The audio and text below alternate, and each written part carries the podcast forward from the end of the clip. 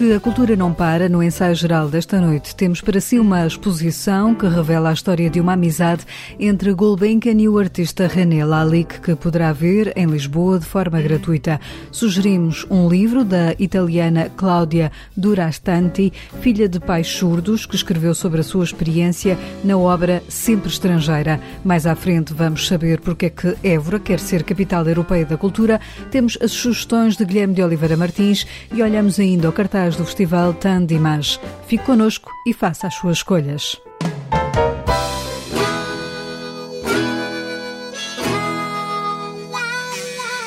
Sabia que o Sr. Gulbenkian era amigo do artista René Lalique?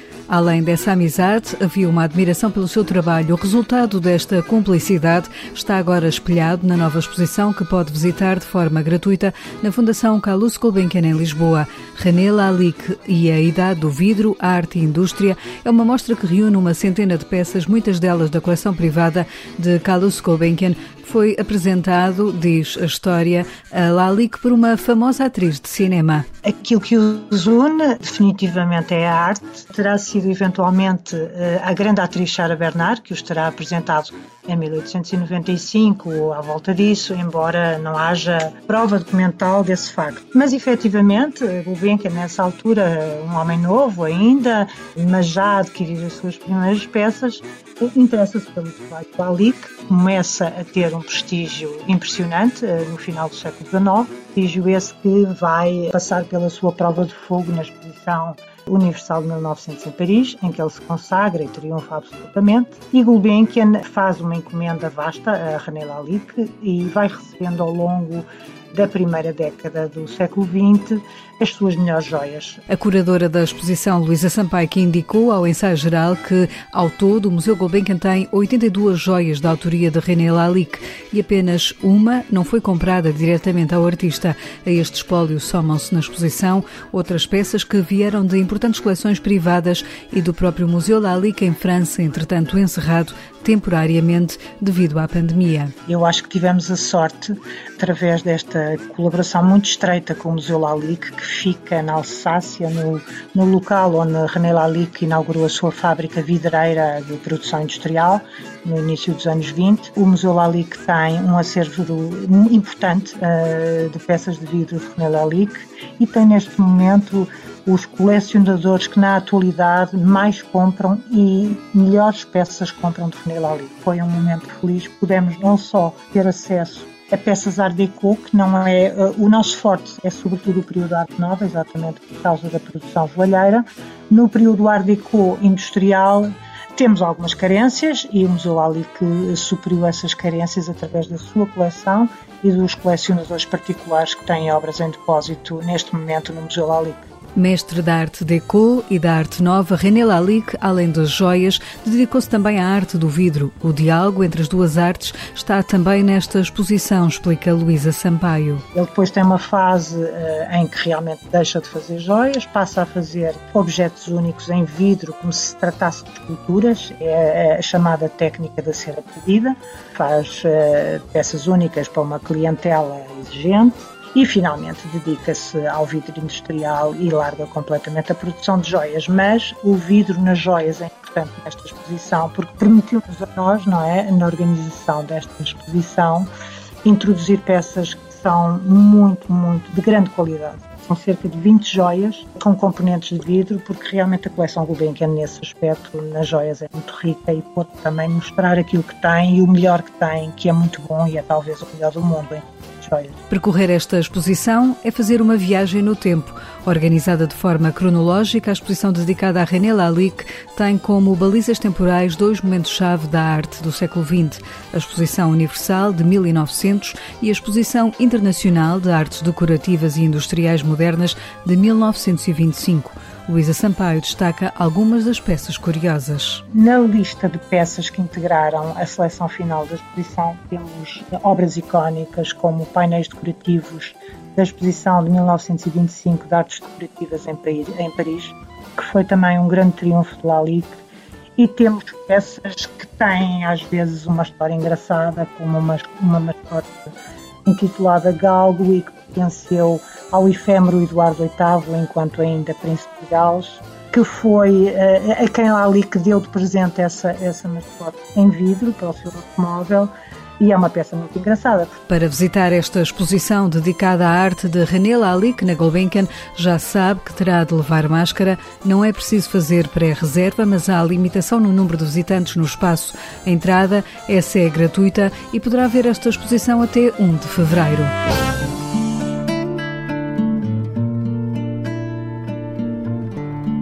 É um livro muito pessoal, chama-se Sempre Estrangeira, é da escritora italiana Cláudia Durastanti e acaba de ser traduzido para português pelo poeta Vasco Gato. Nas páginas deste livro encontramos a história da sua autora, mas também da sua família. Filha de pai e mãe surdos, a escritora sentiu num certo momento da sua vida a necessidade de contar a sua própria história. I think I tried for a very long time Acho que tentei durante muito tempo evitar escrever este livro. Para ser honesta, a última coisa que queria fazer quando comecei a publicar os meus romances há 10 anos ou quando comecei a escrever em miúda era falar das circunstâncias da minha vida. O que eu queria mesmo quando comecei a escrever era fugir da pequena cidade onde vivia, da minha família. Para mim não fazia sentido escrever na primeira pessoa mas decidi escrever sempre estrangeira quando me apercebi que já havia uma distância entre mim e, em especial, a minha mãe. De certa forma, eu poderia observar a minha família como uma antropóloga. Estaria naquela comunidade, teria muita intimidade, mas de certa forma estaria do lado de fora. Nascida nos Estados Unidos, de origem italiana, a escritora já viveu na América, em Itália e em Londres. Essa condição de imigrante foi algo que a sua família sempre viveu e que está também neste livro muito pessoal. É verdade que é um livro que parece muito pessoal. A minha abordagem foi pegar na minha família e em todas as questões que eram importantes para a minha família, como a imigração, a surdez, as classes sociais e a deficiência, e torná-las numa espécie de caleidoscópio de temas que me permitiram a mim perceber melhor não só a mim própria, mas o que eu penso sobre a sociedade, a incapacidade e o isolamento. Também acho que o livro é sobre diferentes formas de silêncio e foi uma forma de investigar o que é mesmo o silêncio, não só para a minha mãe surda, mas também para mim que cresci entre pessoas que estavam muitas vezes em silêncio.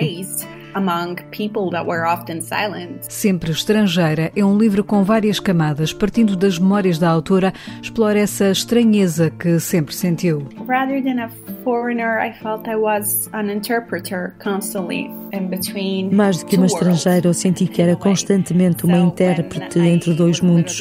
De certa forma, quando eu era pequenina e o meu irmão fazia piadas e dizia que os meus pais fingiam que eram surdos e que eram extraterrestres. Eu costumava acreditar nisso. Pensava que, para mim, os meus pais eram mesmo extraterrestres, por várias razões.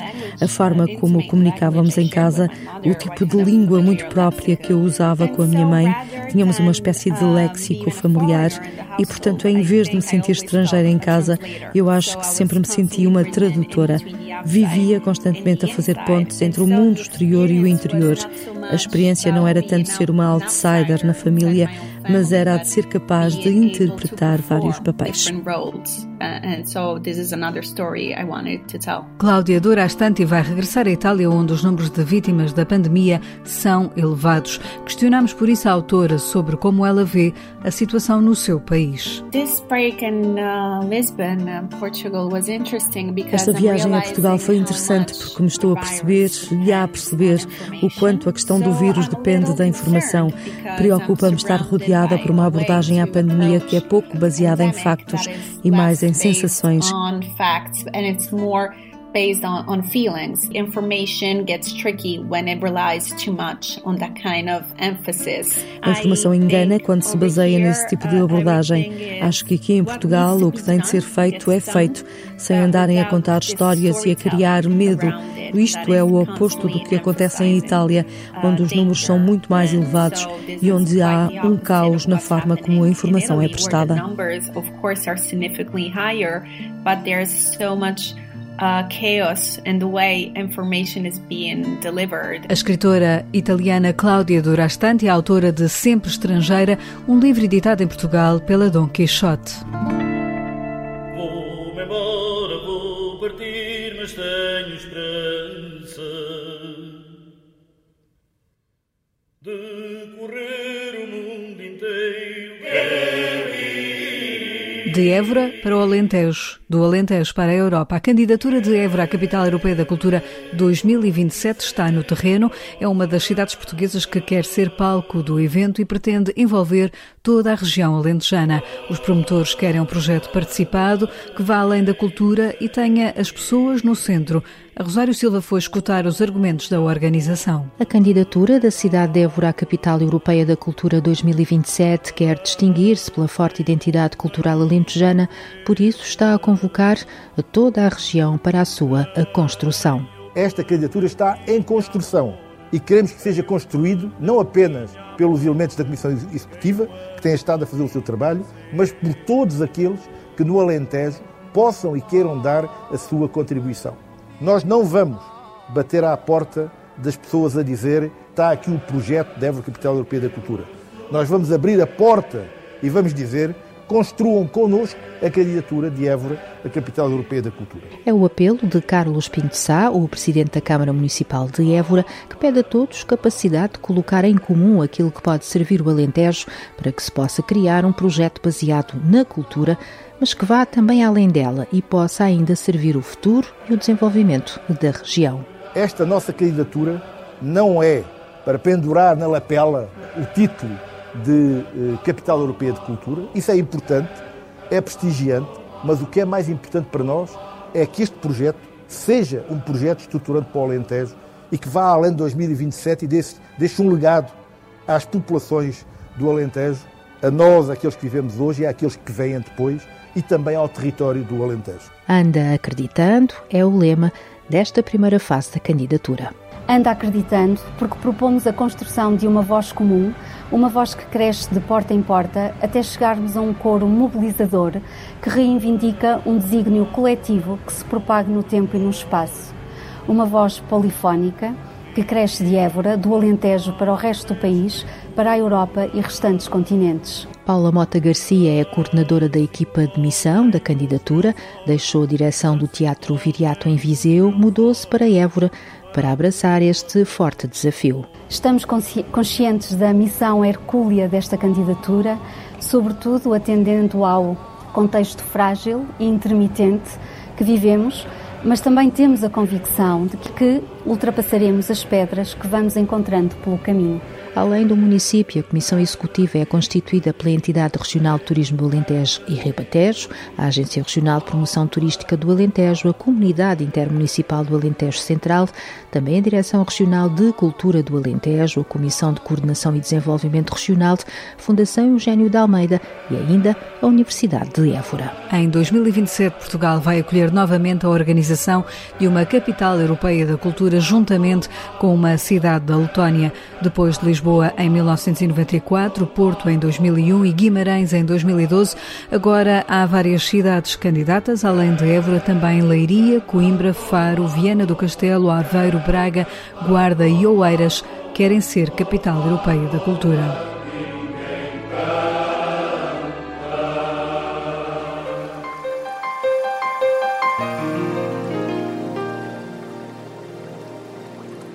Ainda há tempo é a pergunta que o Festival Tandimage faz ao seu público. Depois de ter sido cancelado, o festival está agora a decorrer seguindo as regras de segurança e exigência da Direção-Geral de Saúde.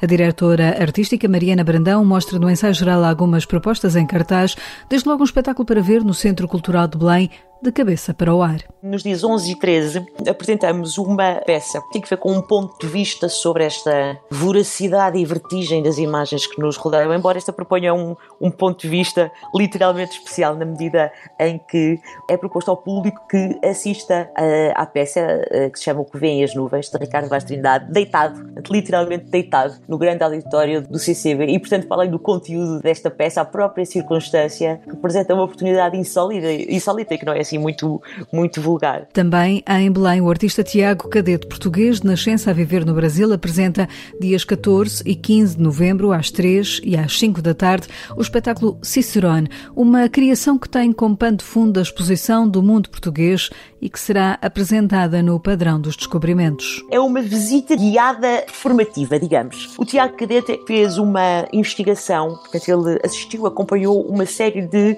visitas guiadas aqui em Lisboa, destinadas a turistas das mais diversas uh, nacionalidades. Isto na altura em que tínhamos a cidade, enfim, invadida pelo turismo, e ele pôde uh, perceber e aproximar-se, enfim, dos vários discursos associados a esse tipo de, de exposição. E depois trabalhou-os e ele próprio agora propõe uma visita, o ponto de encontro é, é, precisamente em Belém, no Padrão dos Descobrimentos, que uh, é agora uma circunstância artística, mas que tem que ver com essa proposta, com um discurso uh, oficial que se disponibiliza para representar, neste caso, uma, uma cidade.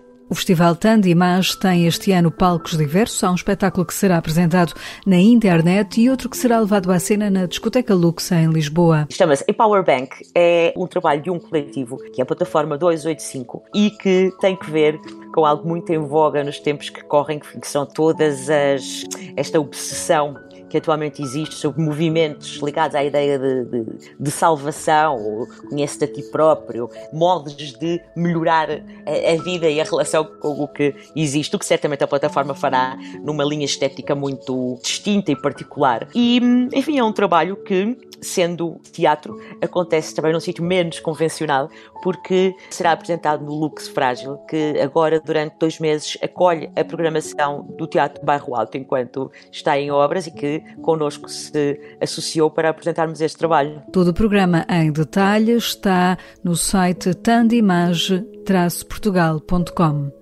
No ensaio geral, recebemos agora Guilherme de Oliveira Martins, o nosso colaborador semanal do Centro Nacional de Cultura, que hoje nos fala da exposição de Lalique, que poderá haver de forma gratuita na Gulbenkian, em Lisboa. René Lalique e a Idade do Vidro, na Fundação Carlos Gulbenkian, é uma belíssima mostra de peças únicas no mundo, mercê de uma ligação mágica entre a coleção Gulbenkian e as peças vindas do Museu Lalique em Vinga-sur-Ramondard. Trata-se de uma exposição singularíssima em termos mundiais, com curadoria de Luísa Sampaio. Nunca houve este encontro que agora a Gulbenkian acolhe em Lisboa. A amizade entre Carlos Gulbenkian e René Lalique durou 50 anos e nasceu sob os auspícios de Sarah Bernard. Quando vemos as fotografias das vitrinas da Avenue Diana, especialmente concebidas para albergar a coleção reunida por Gulbenkian, Apercebemos-nos de que se aliam não só as qualidades do colecionador exigente e requintado, mas também a grande intuição artística de quem sabia apreciar e escolher o melhor, mesmo antecipando o gosto. E tratando-se de uma expressão artística moderna ligada ao aproveitamento da luz, compreendemos melhor uma rara capacidade de entender a importância dos caminhos novos e originais no domínio das artes. Nunca ninguém viu antes uma reunião tão fantástica de peças mundialmente famosas.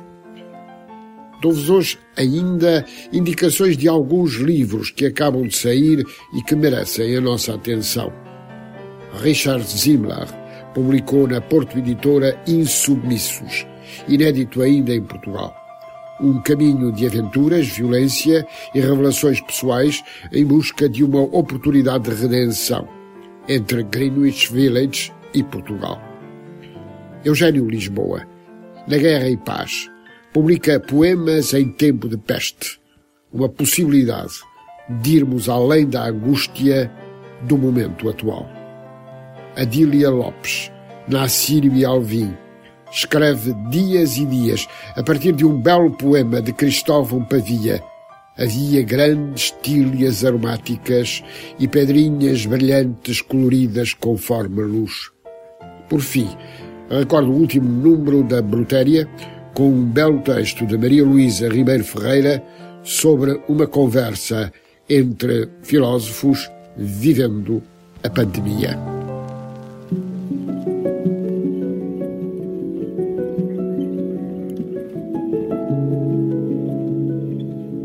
Já compôs bandas sonoras para filmes, já foi baterista de uma banda de metal.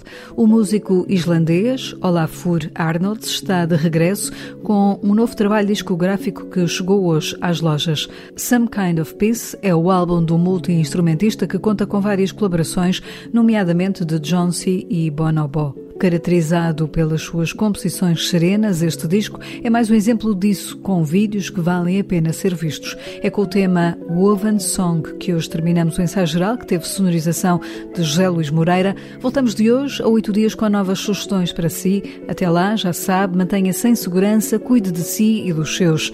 Boa noite e bom fim de semana.